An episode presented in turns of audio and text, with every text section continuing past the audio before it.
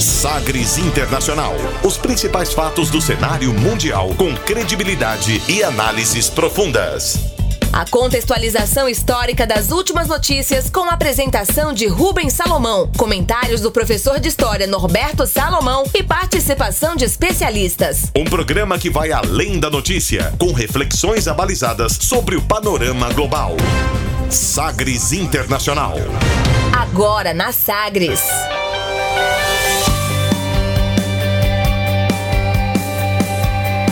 Olá, seja muito bem-vindo à 44ª edição do Sagres Internacional. Estamos chegando, eu sou Rubens Salomão e a partir de agora com você, ouvinte Sagres, os fatos precisos e análises credenciadas sobre os principais temas mundiais.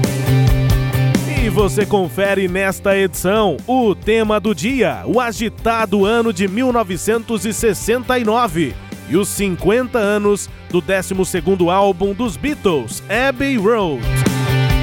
A oposição não consegue formar um governo em Israel enquanto Benjamin Netanyahu encara novas denúncias por corrupção. Com internet bloqueada, mais de 100 mortos, entenda o que está acontecendo no Irã. Épica final da Libertadores da América encerra ano agitado no Peru. Confira as consequências históricas da chamada Lava Jato peruana. Impeachment de Donald Trump, porque o depoimento do embaixador nesta semana é o mais comprometedor até agora. E ainda a música mais tocada nas paradas da Bolívia. Fique ligado, Sagres Internacional está no ar. Você conectado com o mundo. Mundo. O mundo conectado a você. Sagres Internacional. E como sempre, o programa conta com a produção, comentários do professor de História e Geopolítica, Norberto Salomão. Oi, professor, tudo bem? Olá, Rubens, tudo bem? Olá, os ouvintes. Estamos aqui para a nossa 44 edição do Sagres Internacional, né? E preparados para refletir sobre o panorama internacional. Chegando aqui na 44 edição, você nos ajuda, manda o seu feedback aqui pra gente. WhatsApp da Sagres é o 984001757. Você também pode mandar e-mail pra gente.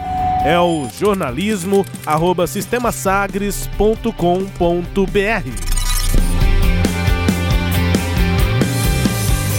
Como sempre, a gente começa o programa conferindo uma declaração de destaque nesta semana. Agora, as frases bem ou mal ditas por aí. Pero la canción. hated man in the world. That's the question. Abre aspas. Abre aspas nesta edição número 44 para Benny Gantz, que não conseguiu formar um governo em Israel na mesma semana em que as acusações contra o primeiro-ministro Benjamin Netanyahu se tornaram mais graves. Abre aspas para Benny Gantz. החלפת שיטת משטר היא דבר שראוי לבחון אותו בשום שכל ובשום לב, ולא בסערת בחירות של מעכשיו לעוד שבוע. ברור לי לחלוטין שהאשליה בניצחון היא זו שמניעה את העניין הזה, ולא טובתה של מדינת ישראל. אנחנו קבענו שישראל לפני הכל, ואם אנחנו בדיונים שלנו נגלה ונבין ונחקור שזה לטובת מדינת ישראל, אפשר יהיה לשקול את זה. להערכתי הדבר הזה איננו רלוונטי בלוחות הזמנים העומדים לרשותנו. Professor, mas tem que ter garganta para falar hebraico, hein? Tem, é pronúncia gutural, né? Sai Nossa. da, da, da, da goela. A gente fala Israel, normal, e aí o Benny Gantz fala Israel. Não dá nem pra entender assim muito bem. O nome, o nome do rapaz, né? É Benjamin Netanyahu. Netanyahu é o primeiro-ministro. Nós ouvimos aqui Benny Gantz, que é o opositor ao Netanyahu. O que foi que ele disse? A gente traduz aqui do hebraico. Abre aspas. Dadas as circunstâncias, me proponho a formar o mais amplo governo possível, sob minha direção. Como líder do Azul e Branco, considero a união para procurar uma solução que integre os dois partidos numa solução de governo rotativo. Eu serei o primeiro-ministro nos dois primeiros anos de Israel e é possível que Netanyahu lidere o governo nos dois últimos anos da legislatura, se estiver liberto do caso judicial e puder exercer o cargo. Fecha aspas. Disse aí, considerou Benny Gantz em conferência de imprensa, coletiva de imprensa em Tel Aviv. Benny Gantz é o principal rival do primeiro-ministro israelense Benjamin Netanyahu, que não conseguiu formar, portanto, um novo governo dentro do prazo estabelecido, o que aprofunda a crise política no país e aproxima Israel de uma terceira eleição em menos de um ano. O Partido Azul e Branco do Benny Gantz anunciou o insucesso na negociação de uma aliança ainda antes do fim do prazo de meia-noite da última quarta-feira, que foi dado pelo presidente de Israel, Reuven Rivlin. Antes da tentativa do líder centrista, Netanyahu também havia fracassado nessa missão de conseguir maioria no parlamento para formar um novo governo. Os dois principais partidos é o Likud, de direita, de Benjamin Netanyahu, e o Azul e Branco, que é de centro, de Benny Gantz, saíram empatados das eleições do último dia 17 de setembro, sem que tenham sido capazes até agora de encontrar uma solução para governar tendo apoio majoritário. Para evitar uma terceira eleição em menos de um ano, o presidente israelita Reuven Rivlin instruiu esta semana o parlamento a encontrar uma solução de governo que se tornou ainda mais difícil com o anúncio da acusação formal de corrupção contra Benjamin Netanyahu. O caso na justiça envolve três acusações de corrupção e as novas denúncias forçam Netanyahu a enfrentar os tribunais ao mesmo tempo em que ocupa o cargo. Até agora, Netanyahu colocava como condição sine qua non para um entendimento com o Benny Gantz a possibilidade de ele, Netanyahu, começar a legislatura, ocupar o cargo de primeiro-ministro nos primeiros dois anos. Agora, as coisas já estão mais relativizadas. O próprio Benny Gantz, na fala que nós ouvimos em hebraico, fala que ele, Benny Gantz, é que quer ocupar o cargo de primeiro-ministro nos dois primeiros anos da legislatura. Para responder à exigência do presidente, o Rivlin, o parlamento precisa agora encontrar uma solução para governar, para formar um novo governo, e essa solução passa pelo apoio de pelo menos 61 dos 120 deputados lá do parlamento em Israel. A crise política vai se agravando. O centro, Benny Gantz, teve a oportunidade, não conseguiu na mesma semana em que a situação do Netanyahu também se complicou, mas na justiça, professor. Oh, é verdade, Rubens e ouvintes, né? É, é, primeiro é interessante notar que a gente falou aí do Partido Azul e Branco, que inclusive são as cores da bandeira de Israel, é, e o Partido Azul e Branco, curiosamente, ele é uma aliança de partidos. Juntaram-se outros partidos e fizeram uma coalizão. Vários partidos de centro se juntaram para compor essa coalizão, que é o Partido Azul e Branco. Então ele não nasce como um partido originário propriamente. Né? Ele já é uma aliança, então ele já traz em si essa ideia sempre da conciliação. E o que o Ben Gantz está propondo aí agora parece muito, muito justo. Agora é, é desesperadora a situação, porque a intenção do, do, do Netanyahu, né, do Bibi, como é carinhosamente chamado, é, é justamente aprovar uma lei né, é, é, que possa dar imunidade política para que é, não se responda por crimes durante a legislatura. Né? Isso é o que o Netanyahu é, persegue. Só que os resultados das eleições não foram favoráveis a ele. Ele que é considerado, depois do Davi Ben Gurion, o fundador do Estado de Israel, do moderno Estado de Israel, o político com maior longevidade. Mas assim, vamos fazer só um históricozinho aqui do Netanyahu, né? Ele, durante a juventude, ele chegou à patente de capitão no exército de Israel, lutou em várias batalhas, chegou a ter um ferimento no ombro. E depois, ainda jovem, em 76, ele se forma, né, ele, ele morou, foi nos anos 70 para os Estados Unidos, em 76 ele se formou pelo MIT, né, o, o, o Instituto de Tecnologia de Massachusetts, lá em Boston, né? a Universidade de Harvard. É uma das melhores universidades, institutos Isso. do mundo, né? É. E não bastasse o bacharelado em ciência, ele também fez o mestrado em ciência lá no MIT. Então, muito bem preparado, né, o, o, o Netanyahu. Tornou-se o mais jovem primeiro-ministro em junho de 1996 e ele ficou até 99, essa primeira passagem dele no cargo. E é, é o perfil do Netanyahu ele é contrário aos acordos de Oslo. Né? Quem não se lembra, os acordos de Oslo-Washington, em 94 e em 96, o primeiro acordo envolvendo israelenses e palestinos, mediado pelos Estados Unidos e que permitiria aos palestinos a efetivação do seu Estado independente.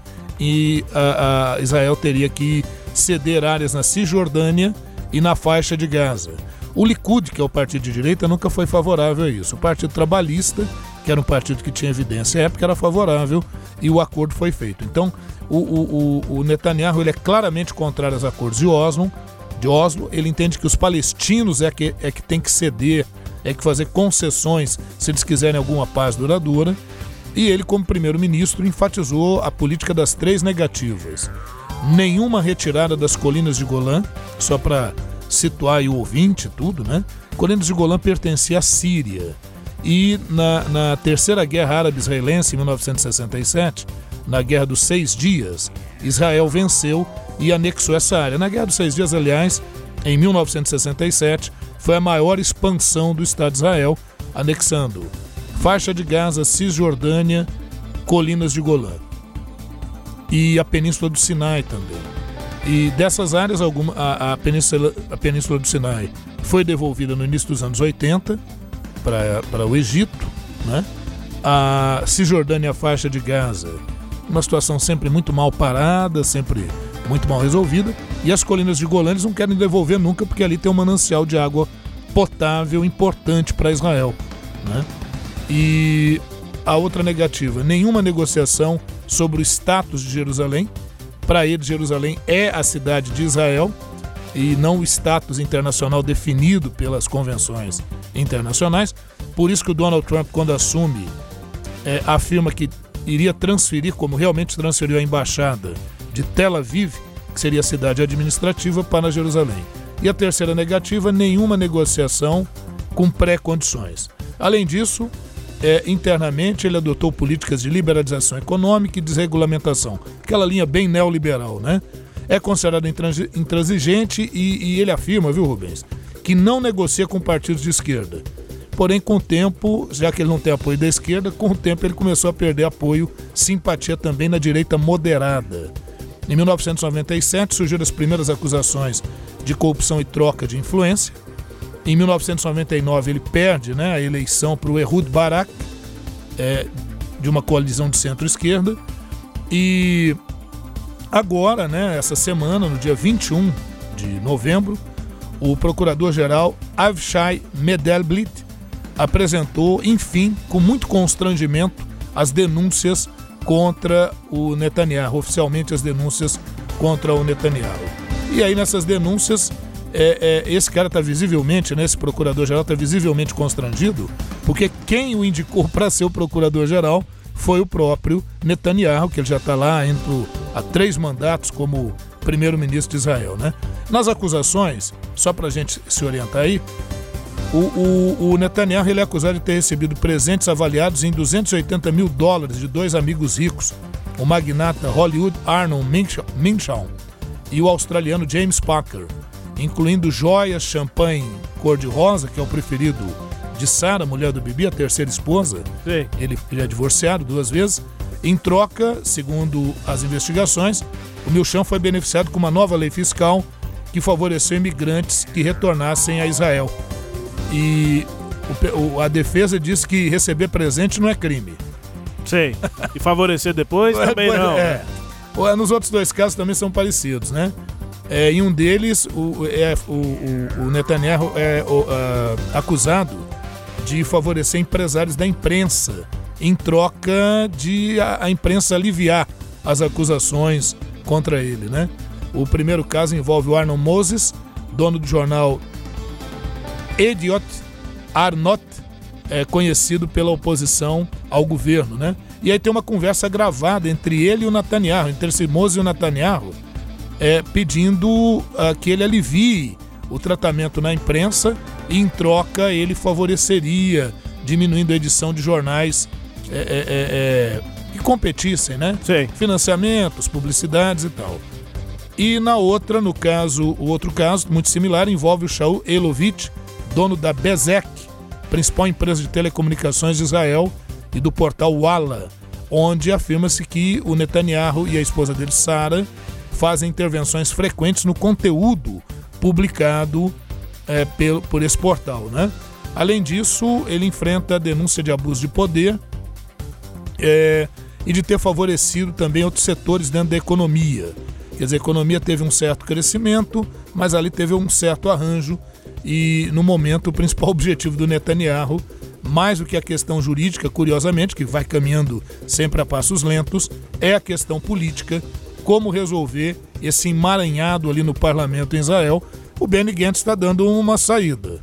Olha, vamos fazer uma coalizão dos nossos partidos, eu governo os primeiros dois anos, e se você for isentado das acusações, você governa os outros dois anos. É. Fica em aberto para ver o que vai acontecer lá ainda em Israel. Tentativa de solução, né? Israel, inclusive Benjamin Netanyahu já foram aqui tema do nosso programa, tema do dia, no início do ano, ainda logo depois da posse do presidente Bolsonaro, até por conta dessa questão da capital. Bolsonaro falou que mudaria de Tel Aviv eh, para Jerusalém, acabou não mudando, né? É, mas ele, o Bolsonaro seria disse, muito vou grande. mudar, mas, mas não sei quando. É. Vou fazer. Então não mudou ainda, mas de fato isso foi um tema do dia. A gente detalhou isso aqui no Sagres Internacional, desta vez Israel e essa crise política no nosso quadro Abre aspas. Agora, com o tema do dia. Navegando pelos mares da informação. Sagres Internacional.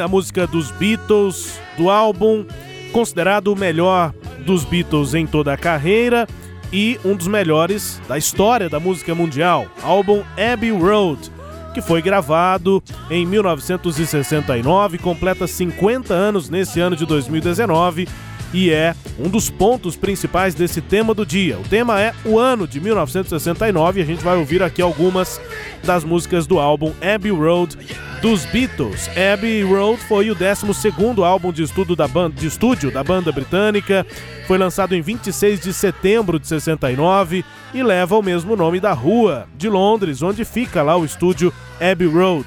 Foi produzido e orquestrado por George Martin para a Apple Records. Esse álbum está na lista dos 200 definitivos do Hall da Fama do Rock and Roll. Além da qualidade, marca também o fim da banda, eh, da maior banda de todos os tempos, os Beatles. Depois de vender mais de um bilhão de unidades de discos desde a formação em 1960, o grupo se separa logo no ano seguinte, depois da gravação e da distribuição do álbum Abbey Road em 1970. Apesar de ter sido o penúltimo álbum lançado, depois desse ainda houve o álbum Let It Be, mas ele foi o último gravado pelos Beatles. As músicas do último álbum, de fato lançado, o Let It Be, foram gravadas alguns meses antes desse aí Abbey Road. Os Beatles, portanto, eh, com esse álbum marcante do ano de 1969, e a gente segue ouvindo músicas importantes aqui do álbum Abbey Road. Rubens. Sim, E, e há quem questione a qualidade musical dos Beatles, né, cara? Às vezes ouve uma música e fala, ah, não eram tão bons assim. Aí o que a gente pede humildemente é assim: ouça a obra dos Beatles e aí depois você pode fazer um julgamento, porque ao, ao ouvir a obra dos Beatles, né, a discografia dos Beatles, você vai perceber como é que os Beatles influenciaram profundamente bandas, inclusive atuais. Né? I don't wanna leave now.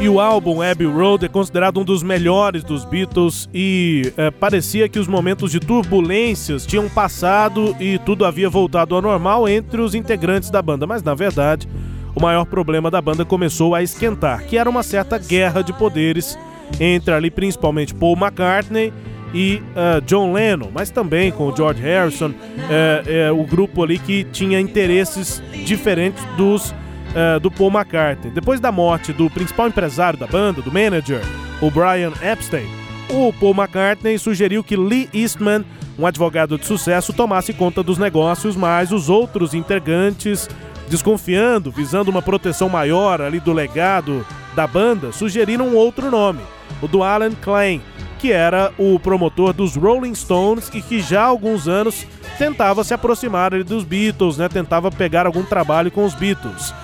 O Paul McCartney não concordou com o nome indicado pelo John Lennon, pelo George Harrison, o Alan Klein, firmou lá na indicação desse advogado Lee Eastman. E aí o Paul McCartney descontente, né, acabou acontecendo essa separação. Paul McCartney não concordou com uh, um dos termos, que era pagar 15% de todos os lucros para o Alan Klein. Disse, não, desse jeito eu não continuo. E aí a banda se separou logo no ano seguinte ao álbum Abbey Road. Logo depois da separação, o Eastman, que era o nome indicado pelo Paul McCartney, foi mesmo advogado da carreira solo do Paul McCartney. E o Alan Klein acabou respondendo na justiça a processos por ter desviado cerca de 5 milhões de libras dos Beatles. Os outros integrantes mantiveram contrato com o Alan Klein até 1977. É claro que haviam outros problemas internos de relacionamento, mas esse foi ali o, o a gota d'água, o problema que de fato causou a separação dos Beatles em 70. George Martin produziu e orquestrou o disco Abbey Road junto com Geoff Emerick e como engenheiro de som, também com a participação de Alan Parsons como assistente de som e Tony Banks como operador de fitas. Martin considera Abbey Road o melhor disco dos Beatles na história e não é por menos. O que me chama a atenção aqui, principalmente, professor, é quanto é, poucas pessoas, eu citei aqui quatro nomes, que trabalharam dentro do estúdio enquanto os Beatles gravavam é. as músicas. Hoje, para gravar um álbum Uma que vai ter. imensa. É, né? que vai ter alguma é, repercussão mínima, como é, essa aqui, mundial. É claro que a estrutura é muito maior, muito mais gente envolvida nesse não. Fecharam lá a banda com quatro ou cinco pessoas e basicamente esse era o centro de onde saiu um dos maiores álbuns de todos os tempos, né? E uh, não é por menos que esse é considerado um dos melhores álbuns da história, é o mais bem acabado de todos, é, mais cuidadosamente produzido, com influência de novas tecnologias, né? É, inclusive, os produtores do estúdio ganharam um Grammy por conta das tecnologias usadas no Abbey Road. E há quem considere os bitomaníacos, quem compare esse álbum com ah, o esmero, digamos, do Sgt. Pepper's Lonely Hearts Club Band, que também é um outro Sim. álbum importantíssimo dos Beatles, mas Anterior, é, é- né? é meio que é, um consenso. Muita gente acredita que mesmo o Abbey Road foi melhor, mais bem produzido do que Sgt. Peppers. A estrutura foi bastante pensada, discutida e as visões discordantes dos integrantes, ali naquele momento de briga, acabaram acabou contribuindo, porque a- a- o álbum tem músicas muito diferentes. Ah. Nós já ouvimos aqui Old Darling, Something, que é uma música mais calma, e temos também outras músicas marcantes, como Here Comes the Sun.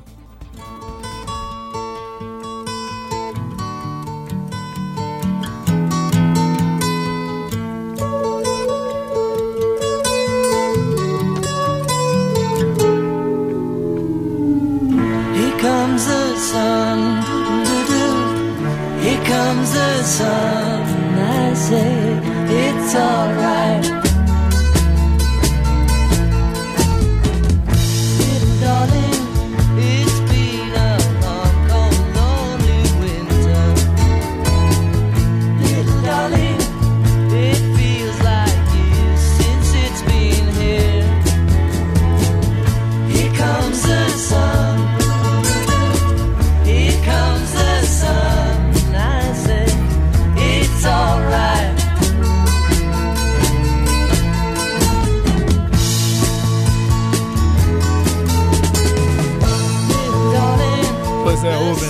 Né, embalados aí pelo som dos Beatles, a gente vai falando de algumas, alguns eventos que foram ocorrendo aí no ano de 1969. Mas eu vou voltar a falar de Beatles aqui ainda, hein? Opa, que Tenho bom. mais detalhes desse disco, desse álbum Abbey Road, Muito professor. legal.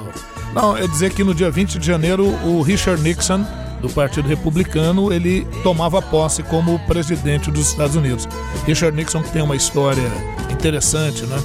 The peace we seek, the peace we seek to win, is not victory over any other people, but the peace that comes with healing in its wings, with compassion for those who have suffered, with understanding for those who have opposed us, with the opportunity for all the peoples of this earth to choose their own destiny.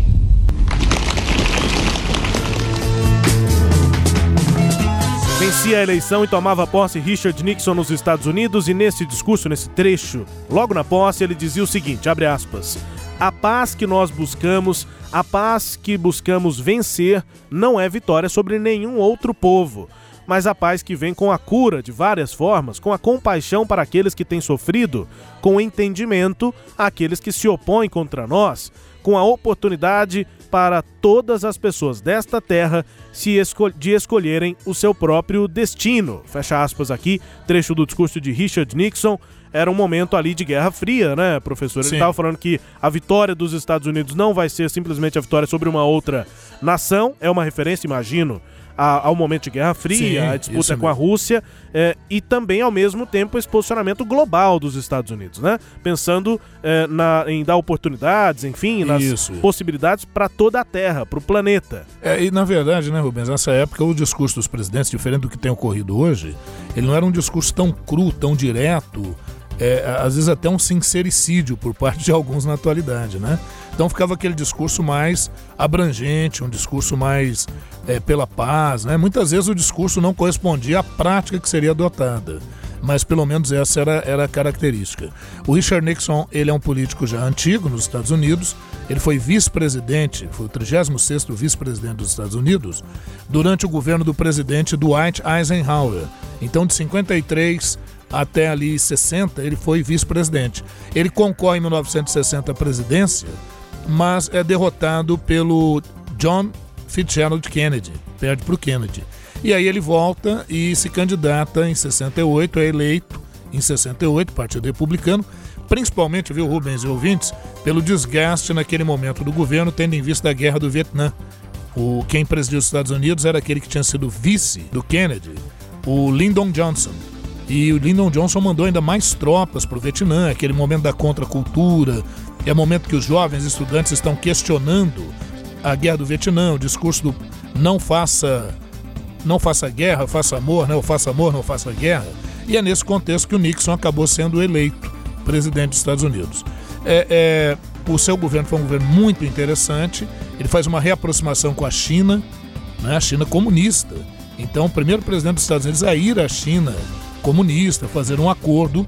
É, logo em seguida, a China, no início dos anos 70, é inserida como membro do Conselho Permanente de Segurança da ONU, só que depois, quando houve a reeleição em 73, o, o Richard Nixon acabou fazendo espionagem no Partido Democrata, usando agentes da CIA que estavam de licença, e isso depois é revelado por uma fonte anônima, apelidada de Garganta Profunda, e acaba gerando um processo de impeachment contra o Nixon. E o Nixon será até hoje o único presidente dos Estados Unidos que renunciou.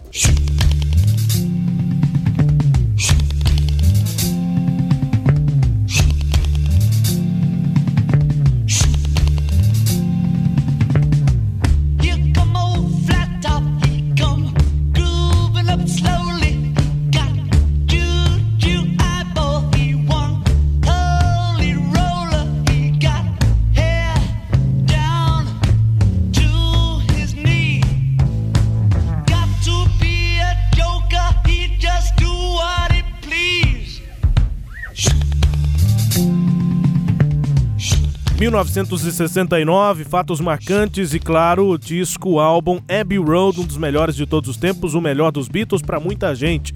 E uma observação que eu não poderia deixar de fazer aqui, uma curiosidade, é aquela icônica imagem, a foto, né, da, da capa do álbum Abbey Road, que foi a foto tirada na própria rua, ali na esquina, Sim, tá o, claro. o, o estúdio Abbey Road, e aí os quatro integrantes eh, andando sobre a faixa de pedestres, e aí tudo naquela imagem virou eh, alvo de teorias da conspiração e tudo mais. Foi o Paul McCartney quem sugeriu criar a nova capa a partir de uma sessão de fotos através ali, passando né, pela faixa de pedestres logo em frente aos estúdios. E a ideia era que tudo fosse muito rápido, a gente já falou aqui que o clima não era lá muito bom entre os integrantes, então a ideia do Paul McCartney era, vamos, vamos tirar essa foto aqui de uma forma até bem rápida, é, e os músicos se encontraram no lugar que todos conheciam, fizeram todo o trabalho e nada mais, nada menos do que, é, nada mais do que 10 minutos. É, esse foi o tempo concedido para o fotógrafo, era o Ian Macmillan, para a Prefeitura de Londres e também é, foi, o tempo concedido para o fotógrafo pela Prefeitura e além dessa autorização, um policial ficou ali por 10 minutos pelo prazo, segurando o trânsito, enquanto Paul McCartney, John Lennon, Ringo Starr e George Harrison iam para lá e para cá e o Ian Macmillan tirando as fotos. Foram seis fotos tiradas e o Paul McCartney foi quem escolheu aquela que está na capa do álbum. Ah, ficou fantástica, né, Rubens? Uma ideia assim aparentemente simples, né? E ficou icônica, né? Não, e, e o- Espetacular. E o interessante é que, assim, é, a ideia foi para ser algo rápido, que mostrasse os quatro integrantes, uma foto simples, né? re- representasse os quatro de uma forma é, simples, minimalista, digamos, né? Sem grandes produções. Mas aí todos os detalhes da foto passaram a ser alvo de várias teorias aí malucas, né? A foto selecionada, é, escolhida pelo Paul McCartney, que é baixista e vocalista da banda, mostra ele fora de compasso, ou seja, o passo dele tá diferente do dos outros é, integrantes, pé direito ou esquerdo na frente, o dele tá diferente dos outros três. E ele tá segurando um cigarro. Alguns, inclusive, entre tantos eh, itens que levaram à teoria de conspiração de que ele, Paul McCartney, estaria morto. É, sobre a, a teoria de que ele falou recentemente pela primeira vez em cinco décadas, ele não tá morto, não estava morto na época da foto, foi ali corriqueiramente. Estava com muito calor também, por isso um dos integrantes tirou os sapatos, um deles está descalço, enfim. É, além de ter transformado o local em ponto turístico, onde as pessoas vão até hoje, 50 anos depois, a capa do álbum também causou efeitos colaterais bastante indesejados. Olha só, a placa do Fusca que aparece a- ali na foto já foi roubada várias vezes do carro lá que pertencia ao morador da rua. Roubaram a placa do carro. E aí, é, em 86, a placa foi vendida num leilão por 2.530 libras e hoje está em exposição em um museu. Desde 2001, ela está no museu lá na Inglaterra. E além disso, desde 2011 tem uma webcam, tem uma câmera transmitindo ao vivo lá a Abbey Road, exatamente a faixa de pedestres. Se você quiser, você acessa Coisa e incrível. vê a transmissão ao vivo das- dos turistas que vão lá para tirar foto, etc. e tal. Muito- A gente ouvindo aqui mais de Beatles, acabamos de ouvir Come Together ao fundo e agora uma música também do álbum Abbey Road, Sun King, o Sol Rei ou Rei Sol dos Beatles. Confira. Enquanto a gente ouve, o professor vai registrando aqui também outros fatos históricos importantes, marcantes da do ano de 1969.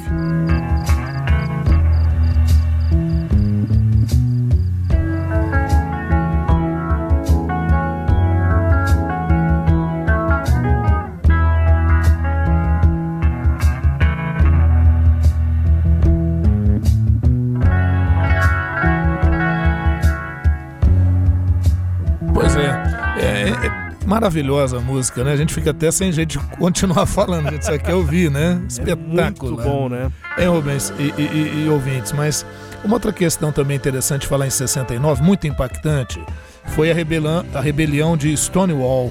Né? Stonewall era um bar, um local que, frequentado por aqueles considerados marginalizados, né? pessoas mais pobres, drag queens, eh, homossexuais, enfim. E constantemente, esse bar, ele pertencia à, à, à máfia. Então, constantemente havia a- atuações da polícia, fazendo batidas, muitas vezes violentas, e numa dessas houve um motim, houve uma reação. Não é? Então, ah, ah, foi no dia 28 de junho de 69, uma série de manifestações violentas e espontâneas de membros da comunidade LGBT contra uma invasão da polícia de Nova York, que aconteceu nas primeiras horas da manhã desse, desse dia, né?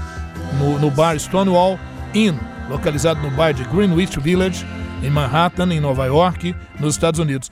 Esses motins são amplamente considerados como o evento mais importante que levou ao movimento moderno de, de o movimento gay, de liberação gay, de libertação gay e a luta pelos direitos LGBT no país. Inclusive é o dia mundialmente conhecido como Dia do Orgulho LGBTI, É um dia definido pela Anistia Internacional, reconhecido no mundo inteiro, dia 28 de junho e a data que completa 50 anos, inclusive, nesse ano. Pois é, e aí em 28 de junho de 1970, no ano seguinte, as primeiras marchas do orgulho gay aconteceram em Nova York, Los Angeles, São Francisco e Chicago, em comemoração ao aniversário dos motins. Marchas semelhantes foram organizadas depois em outras cidades e, e hoje os eventos do orgulho LGBT são realizados anualmente todo em todo o mundo, geralmente no final de junho, né, para marcar as revoltas Stonewall.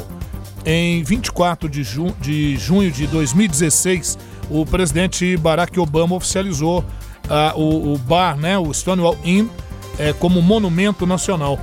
né? Então veja aí que um momento muito importante e como a gente falou, é aquele momento lá dos anos 60, o momento da contracultura, movimento feminista, movimento negro, movimento LGBT e por aí vamos. Temos ainda mais música dos Beatles aqui para ouvir, mas temos também fatos importantes, mais fatos marcantes do ano de 1969. Meio século atrás, professor. Pois é, meio século atrás, no dia 20 de julho, já registrado pelo nosso Sagres Internacional, o Neil Armstrong foi o primeiro homem a pisar na Lua com aquela sua frase famosa: um, um grande passo, um, um pequeno, passo, para o homem, um grande passo para a humanidade, né? É, essa foi a Apollo 11. E também outro, outro evento registrado por nós, que foi o Festival de Woodstock, dos dias 15, 16 e 17 de agosto. Também temos uma edição. Como é que é, Rubens? Se o ouvinte quiser Dedicada acessar. sagresonline.com.br e também no nosso perfil no SoundCloud, viu? É mais direto. Você vai no SoundCloud, já encontra lá a playlist do, do Sagres Internacional com todas as nossas edições, inclusive essa eh, em que o tema do dia foi Woodstock, ouvindo várias músicas, ah, as interpretações, inclusive lá do festival, a história do festival, a confusão que foi. Foi um Isso, caos o festival, mas foi histórico chuva, também. né? Revolucionário o festival de Woodstock. No dia 29 de outubro, primeira mensagem é enviada pela ARPANET, o precursor da internet. E essa data, 29 de outubro, é considerada a data do nascimento da internet. Então olha como é que o ano de 69, há 50 anos, traz coisas interessantes. No Brasil, Essa ARPANET era militar, professor? era é, militar e envolvia alguns institutos de pesquisa, né? Na verdade, ela era uma intranet, intranet, né? Mas começou a conectar muito Mas começou a mais conectar. depois com, com, inclusive o tráfico de dados. Exatamente. A, a internet começou a ficar como a gente começa final dos anos 80. Final dos anos 80. E aí depois em 90 pra Isso. frente, internet de escada, aquele barulhinho Isso. e a banda larga aí dos anos 2000 pra Aliás, Rubens, falamos alguma coisa sobre isso também em edição do Sagres Internacional. Quando falamos sobre Revolução 4.0, a gente deu uma tocada nisso aí. Em 30 de outubro, Emílio Garrastazu das Mendes toma posse como presidente do Brasil por meio de eleições indiretas, como foram ali durante o período do regime civil-militar. Né? Logo depois o AI-5, né? Não, é logo após o AI-5, né? Isso. O AI-5 é de dezembro de 68. Para regulamentá-lo, nós tivemos a emenda número 1 em 69, que alterou profundamente a Constituição, a ponto de alguns juristas considerarem como uma nova Constituição brasileira, isso em 69, e aí o Médici eleito presidente, né? Por via indireta. E finalmente, Rubens, em 19 de novembro de 69, a Apollo 12 pousa na Lua. Foi a segunda missão do programa Apollo. Quer dizer que só em 1969 nós tivemos duas expedições à Lua, Apollo 11 e Apollo 12. A Apollo 12 foi resgatar é, partes de uma sonda não tripulada enviada em 1967.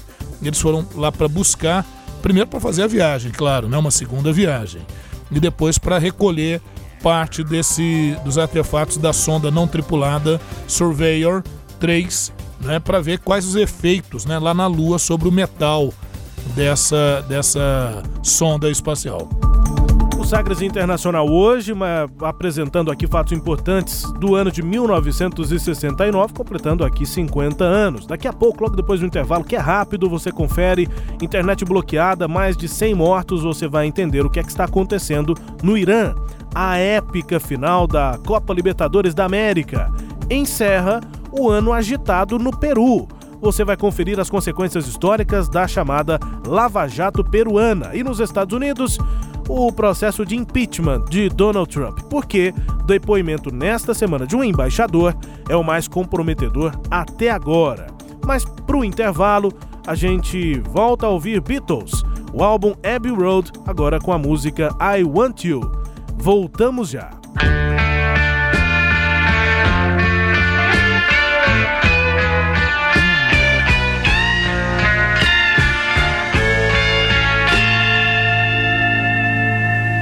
I want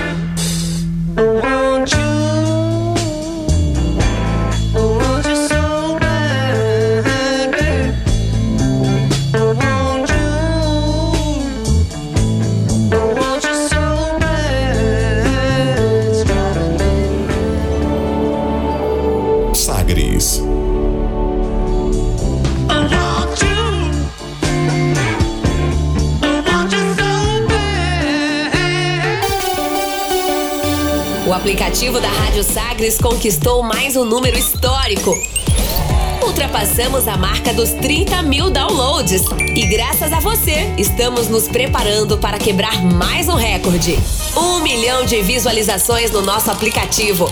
Essa é mais uma grande conquista que só foi possível graças ao seu reconhecimento, ao jeito Sagres de produzir conteúdo de qualidade e por tornar o nosso aplicativo referência em fonte de informação. Venha fazer parte do time de mais de 30 mil ouvintes que tem acesso ao nosso conteúdo e baixe você também o aplicativo Sagres no seu celular. Disponível nas plataformas Android, iOS e PWA. Sistema Sagres, comunicação em tom maior.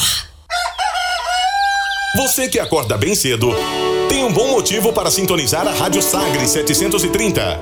Ouça o programa Raiz Brasileira, os grandes nomes e as grandes canções da autêntica música brasileira, todos os dias na Sagres 730. Destaque para as primeiras notícias do dia, no esporte e no jornalismo. Música e informação, uma companhia agradável para começar o seu dia. Programa Raiz Brasileira. Apresentação: Justino Guedes. Oferecimento: Bater Shop Baterias, Erva Fé, Ervas Medicinais e Simbora Restaurante. Entretenimento, Jornalismo, prestação de serviços Rádio Sagres. em tom maior.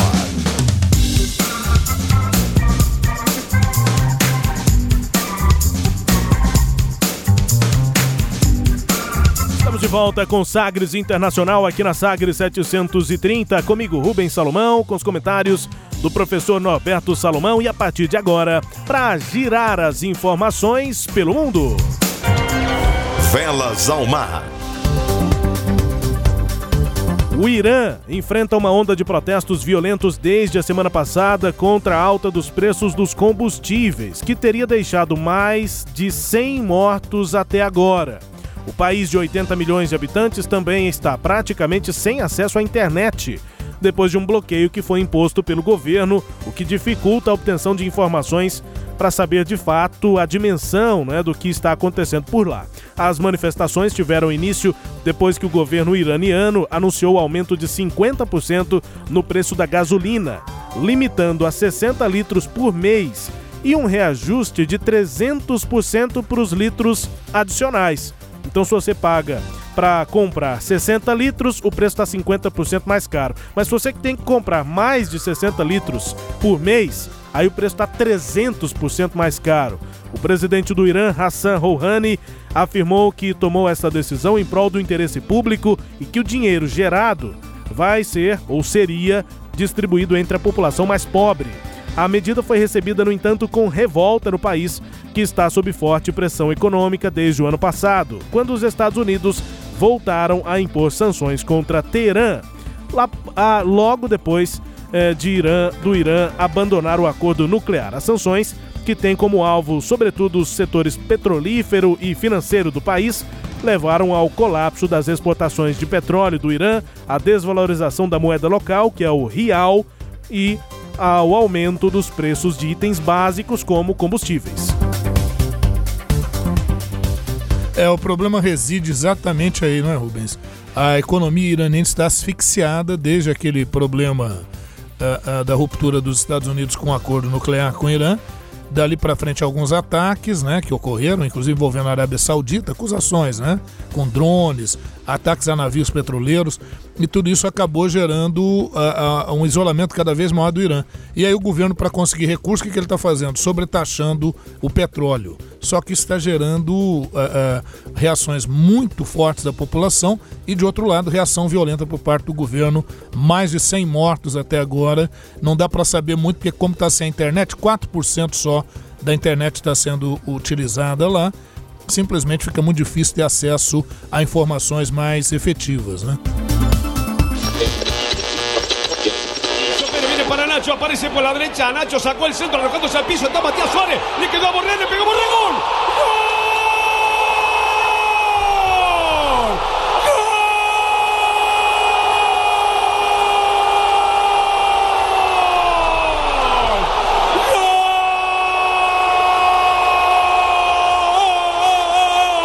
¡De River! La corajeó Enzo Pérez. Parecía perdida la pelota. La jugó la derecha para Nacho. Parecía perdida. Se arrojó al piso y de derecha metió el centro. Venía Borré tocando pito. Y de derecha, casi al medio del arco. Potente remate para que River arranque ganando la Copa Libertadores 1 a 0. Vitiño por la derecha, ya retrocedió la marca de la Cruz, le quedó a Bruno Enrique, va Bruno Enrique entre cuatro, va a cruzar Pinola, cruzó Pinola, gol de Gabigol. Gol de Flamengo, gol de Gabigol sobre la hora. El empate de Flamengo. Me dije que estaba mal parado, que había dos solos allá. Empata sobre la hora, un minuto del final Flamengo. Dominando Diego, que le dio otra fisonomitazo para Gabigol. Se prepara Pinola, va Pinola, ganó de cabeza Pinola, le quedó a Gabigol, segundo. Gol de Flamengo, Gabigol, sobre la hora y se va a quedar con la Copa Libertadores. Increíble lo de este muchacho, ¿no? Falló Pinola por primera vez en el partido. Y Gabriel Barbosa que marca el segundo para Flamengo. Sobre él va de la Cruz, la sacó de la Cruz. Señoras y señores, Flamengo se queda con la Copa Libertadores de América. Así lo anuncia Roberto Tobar. Ganaba River 1 a 0, gol de Borré. Sobre la hora empató Gabigol y en el descuento hizo el segundo. Por segunda vez en su historia, Flamengo se queda con la Copa Libertadores de América. Rádio Lared, AM 910 de Buenos Aires. O slogan da rádio é Paixão pela Rádio. E a narração dos gols do jogo da final da Copa Libertadores da América. Como é que os Que argentinos decepção do receberam locutor, hein? essa final? Primeiro narração aí vibrantíssima, né? Do gol do River Plate no início do jogo. Uma bola que parecia ser tomada pela defesa do Flamengo. William Arão e Gerson na bola, a bola passou e aí gol do River. Depois o jogo inteiro, aquela catimba argentina, até que nos minutos finais, em coisa de dois, três minutos, dois gols do Flamengo virado e aí a narração também dos gols eh, do Gabigol, dois gols do Gabigol até o momento em que o juiz aponta o centro do campo, fim de Isso. papo e aí Flamengo campeão da Rubens, eu, Libertadores. eu- eu não sei se você acompanhou o jogo, imagino que sim. Sim. É, é, nos grupos sociais a coisa pegou fogo no intervalo, gozações e tal, e aí os flamenguistas, alguns, né, mais esperançosos, falaram, não, peraí, o jogo ainda não terminou. Agora a verdade é que o Flamengo não jogou bem. Ah, o jogo foi O terrível. Flamengo não jogou bem e venceu no talento, né? Mas assim, se você pegar o volume do jogo, na maior parte do jogo, o, o jogo foi do, do, do River, mas aí tem talento e, e isso aqui é o destaque do Flamengo, né? O ataque do Flamengo, ele é muito efetivo, ele é mortal. E o Gabigol sai consagrado aí. Curioso, apesar de estar sem contrato, né? Não tem É. renovação de contrato até Mas agora. agora a tendência, próprio. a tendência é que o Flamengo fecha aí alguma. É, ele próprio tinha pedido, não é, Rubens, para aguardar o final da Libertadores para discutir isso. Gente, a final da Copa Libertadores da América aconteceu na cidade de Lima, capital do Peru, Flamengo e River Plate. E o país, né, a cidade de Lima, né, o país Peru, viveu um 2019 bastante turbulento, né? O fato dessa final ter acontecido lá, é, esse evento fecha um ano turbulento na cidade e no país. A cidade que também abriga o poder peruano assistiu à morte de um ex-presidente, a prisão de outro e um fechamento de congresso, além da tentativa de destituição do atual presidente, o Martim Vizcarra. Apesar de um ano tenso no Peru, a Comebol, que é a entidade máxima do futebol na América do Sul, escolheu Lima para receber a final da Libertadores, justamente porque a cidade peruana está em situação mais tranquila do que Santiago, a capital do Chile. A violência nos protestos no país vizinho deixaram ao menos 20 mortos. O presidente Sebastião Pinheira aceitou discutir uma nova constituição para acalmar os manifestantes, mas não tinha clima para a final da competição acontecer por lá. Curiosamente, a própria cidade de Lima, no Peru, que recebeu a final da Libertadores, deixou de receber outros dois eventos importantes do futebol por problemas na estrutura e na organização. A capital peruana deveria sediar a final da Copa Sul-Americana, que acabou indo para Assunção, no Paraguai. E diversas cidades no Peru abrigariam também a Copa do Mundo Sub-17, mas a FIFA transferiu a sede aqui para o Brasil por uma questão de estrutura. No entanto, contou a favor de Lima a relativa tranquilidade durante a celebração dos Jogos Pan-Americanos e Para-Pan-Americanos entre julho e setembro. Apesar da dificuldade com a entrega das obras e a caótica mobilidade urbana, ambos os eventos acabaram transcorrendo sem problemas e credenciaram a capital do Peru para receber uma segunda chance de receber aí a final da Libertadores. Nesse caso aí dessa instabilidade política no Peru, no centro está a chamada Lava Jato peruana. As investigações envolvendo políticos de diferentes espectros do Peru e a empreiteira brasileira Odebrecht, ainda em 2018, deram origem à operação conhecida como Lava Jato peruana. Naquele ano, a crise derrubou o então presidente Pedro Pablo Kuczynski, conhecido pela sigla PPK. Ah, em 10 de abril deste ano, a justiça ordenou a prisão dele, que responde por suposta lavagem de dinheiro em um esquema que envolve a Odebrecht. Uma semana depois, o ex-presidente foi hospitalizado e levado para a UTI. Hoje ele cumpre prisão domiciliar. No mesmo dia da internação de Kuczynski, o ex-presidente Alan Garcia morreu depois de dar um tiro na cabeça. Quando a polícia chegava à casa dele para fazer uma prisão, ele seria preso, mas se matou antes. Ele chegou a ser levado a um hospital com vida, mas não resistiu. O Alan Garcia governou o Peru em dois mandatos, de 85 a 90 e de 2006 a 11. O ex-presidente era investigado por financiamento irregular de campanha, lavagem de dinheiro e tráfico de influência também na Operação Lava Jato peruana. Ainda na lista de acontecimentos deste ano, o presidente do Peru, Martim Vizcarra, ele anunciou fechamento do Congresso, convocação de novas eleições. A manobra está prevista, acabou não tendo o resultado que ele esperaria, mas o Peru deve passar por eleições para definir a nova composição do parlamento, votação prevista para janeiro. Final da Libertadores foi uma festa, um jogo muito interessante no aspecto futebolístico, mas a situação do Peru ainda é de instabilidade, É, professor. não, situação do Peru, situação da Bolívia, situação do Chile, né, situação da Colômbia, agora a coisa também começa a pegar fogo lá. É, é, é, é, mas ainda bem que deu tudo certo, né? Deu tudo certo lá. Pensei até que você ia colocar um hino do Flamengo aí pros flamenguistas. Não, menos, né? Menos, né? Menos, Nem tanto, né? Tá certo. Nesta semana também, o mais comprometedor depoimento dado em público no processo de impeachment contra o presidente Donald Trump foi feito pelo embaixador dos Estados Unidos na União Europeia, Gordon Sondland.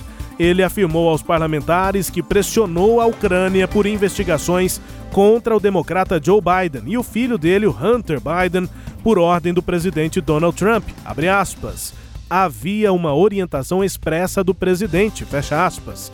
Disse Sondland para que ele trabalhasse junto ao advogado pessoal de Trump, o Rudy Giuliani, e seguisse as ordens desse advogado na empreitada junto à Ucrânia. Ainda de acordo com Sondland, Giuliani determinou que, em troca de auxílio militar, os ucranianos deveriam anunciar uma investigação contra opositores de Trump. O senhor Giuliani estava expressando os desejos do presidente dos Estados Unidos, disse o embaixador. Ele disse ainda que tanto o vice Mike Pence quanto o secretário de Estado Mike Pompeo estavam cientes de que a liberação de uma ajuda militar ao país estaria condicionada à atuação da Ucrânia contra Joe Biden. e há uma investigação sobre possível auxílio de agentes ucranianos aos democratas na eleição passada de 2016. Essa é a primeira vez que essas figuras de alto escalão da gestão republicana são implicadas diretamente nesse escândalo. O embaixador admitiu que havia um claro quid pro quo em marcha. Ou seja, Donald Trump condicionava uma visita do presidente ucraniano Volodymyr Zelensky à Casa Branca ao anúncio público pelos ucranianos de uma investigação contra Joe Biden. O presidente Donald Trump concedeu entrevistas e respondeu. Uh, I'm going to go very quickly, just a quick comment on what's going on in terms of testimony with Ambassador Sondland. And I just noticed one thing, and I would say that means it's all over. So he's going, What do you want? What do you want? I hear all these theories. What do you want? Right? And now, here's my response that he gave, just gave. Ready? You have the cameras rolling? I want nothing. That's what I want from Ukraine. That's what I said. I want nothing. I said it twice. I want no quid pro quo. Tell Zelensky, President Zelensky, to do the right thing. So here's my answer I want nothing. Then he says, This is the final word from the President of the United States. I want nothing. Thank you, folks. Have a good time. I'm going to bed. O que foi que ele disse? O que foi que ele disse? Para traduzir aqui o que disse nessa declaração, na resposta à imprensa, Donald Trump, abre aspas, vou fazer apenas um comentário rápido sobre o depoimento do embaixador Sondland. Eu notei uma coisa e ela significa que tudo está acabado. Ele relatou que me perguntava: O que você quer? Eu tenho ouvido teorias. Essa foi uma pergunta que o Sondland teria feito no depoimento que ele mesmo deu. O, Trump, inclusive, nas várias declarações que ele já deu, eh, depois do depoimento que aconteceu na quarta-feira, ele pegava sempre um papelzinho, ou do bolso, e nessa ocasião, uma entrevista um pouco mais estruturada, ele tinha um papel assim, meio que do tamanho A4 mesmo, para folhear, e ele tinha relatórios na mão do que disse o Sondland no Congresso. Então, ele fazia esse relato. Ele, me, ele relatou que me perguntava: O que você quer? Eu tenho ouvido todas essas teorias. E aí ele conta qual foi a minha resposta. Vocês estão prontos? As câmeras estão filmando? Ele disse: Eu não quero nada. Essa foi a minha resposta sobre o que eu queria da Ucrânia. Eu não quero nada. Eu disse duas vezes, segundo o depoimento do Sondland.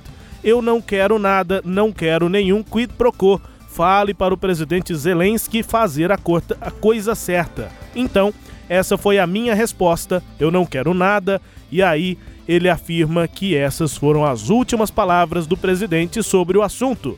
Obrigado a todos e tenham um bom dia. Fecha aspas para Donald Trump. Imagino que o ouvinte tenha entendido. Se não entendeu, eu explico rapidamente. Isso tudo foram as falas de Donald Trump. Ele fala algumas aspas, alguns momentos, trechos do próprio depoimento do embaixador Sondland lá no Congresso. Basicamente o que ele está fazendo, professor, pegando trechos que têm a ver com o discurso dele, Trump, e não pegando os trechos em que o embaixador cita o relacionamento, por exemplo, com o Giuliani, que é advogado de Donald Trump. O que o embaixador disse no Congresso basicamente é que uma coisa foi que o presidente me disse em uma rápida conversa, e aí foi isso. O presidente teria dito para ele: não quero quid pro quo, não quero nada da Ucrânia, faça o que você achar certo. Só que outra coisa é que o embaixador falou com detalhes no Congresso sobre o relacionamento com o advogado do Trump. Sim, e não só isso, mas a própria pressão do Trump para que a, a, a Ucrânia fizesse a investigação ao filho do Joe Biden. Agora, Rubens, na verdade, resumindo aqui brevemente, a gente sabe que isso provavelmente não dará em um impeachment, provavelmente, pode dar, mas provavelmente não dará no impeachment do Trump porque ele tem maioria no Senado. Lógico, se houver pressão popular e tudo, tudo, todo esse jogo pode mudar. Mas na verdade isso está desgastando profundamente a campanha eleitoral do Trump para a sua reeleição. Eu acho que é aí que o Partido Democrata e seus opositores estão pegando. Nós já vamos chegando ao fim aqui do Sagres Internacional nesta edição número 44 para ouvir uma música bem tocada no mundo. Como sempre, aqui o final do programa é com música número 1 um em algum país. E dessa vez nós vamos para Bolívia. Ouça a música, daqui a pouco a gente explica.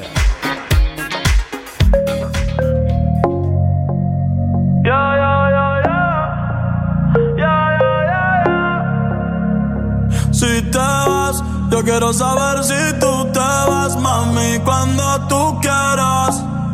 Cuando tú quieras, yeah, yeah. Vete, eh, eh, eh. Nadie te está aguantando y la puerta está abierta. eh. No te preocupes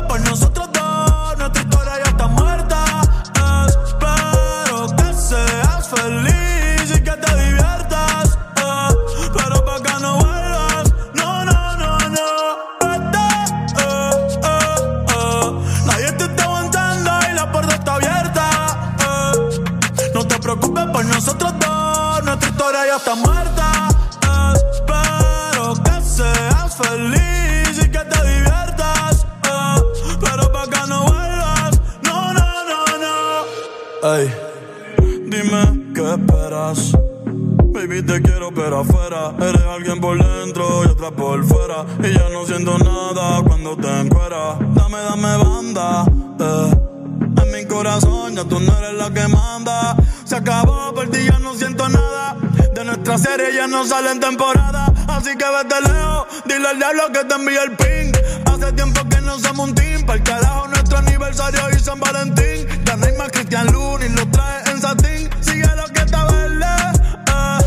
Que tienes la culpa, es lo que te muerde. Quédate con el perro pa' que de mí te acuerdes. Y piensa en todo lo que te pierdes. Pero te deseo suerte, ahora soy más fuerte. É o reggaeton que está fazendo sucesso lá na Bolívia, viu? E o autor, a música se chama Vete, que basicamente fala, é, a tradução seria sai ou vaza, né? Uma gíria, como se fosse o nosso vaza. Sai. É a tradução aqui da música Bad Bunny, a, a- do Bad Bunny, música Vete, que é a música Sai, e o cantor é o Bad Bunny. O nome dele é Benito Antônio Martinez Ocasio. Ele tem 25 anos, é de San Juan e é, claro, mais conhecido como Bad Bunny, é o nome artístico, cantor de reggaeton e Latin trap porto-riquenho, é de Porto Rico. E olha que interessante a história dele, ele surgiu totalmente pela internet. Ele trabalhava num supermercado, era empacotador e trabalhava também, estudava eh, na Universidade de Porto Rico, em Arecibo. E aí ele ganhou popularidade quando soltou algumas músicas que ele produzia no SoundCloud, eh, na internet. E aí uma gravadora já se interessou. O Soy Peor, Sou Pior, foi o primeiro single lá de estreia em 2017. De lá pra cá, vários hits, inclusive chegando a número 1 um da Billboard, na Hot 100, enfim, chegando aos eh, tops aí das paradas. Chegou a fazer uma música, era o single I Like It, com o Drake. O Drake é só o nome eh, gigante, o maior nome assim da música mundial hoje é o Drake, não só do rap, né? Mas ele produz muita gente e as músicas dele são as mais tocadas no mundo. Se você pegar a média, assim, né? Claro, não, não, não tá hoje no mundo, nessa semana. Mas a média dos últimos anos, o Drake é quem mais vende. Essa música em si, a Vaza, a Sai, fala o seguinte: quando é que você vai embora? Quero saber quando você vai embora. Pode ir a hora que quiser, a hora que quiser. Vaza. Ninguém te aguenta mais e a porta está aberta. Essa pode ser uma sofrência pós, né? Nossa, é pós. Aí acabou o relacionamento. Mas tem aquela dor, aquele recalque, aquela dor de cotovelo, né, Rubens? Totalmente. E falando nisso, ir embora, acho que já tá na hora da gente ir também, né? Nós vamos. Abraço, professor. Um abraço, Rubens, um abraço aos ouvintes, agradecendo sempre ao Sistema Sagres de Comunicação e convidando os ouvintes a entrar em contato com a nossa programação por meio da- da- das redes sociais, do podcast que nós temos aí, né, Rubens? O WhatsApp da Sagres é o 984001757 e pelo portal sagresonline.com.br você tem acesso a todo o nosso conteúdo aqui. Grande abraço, obrigado pela audiência, pela companhia. Até a próxima edição. Você ouviu Sagres Internacional. Os principais fatos do cenário mundial com credibilidade e análises profundas.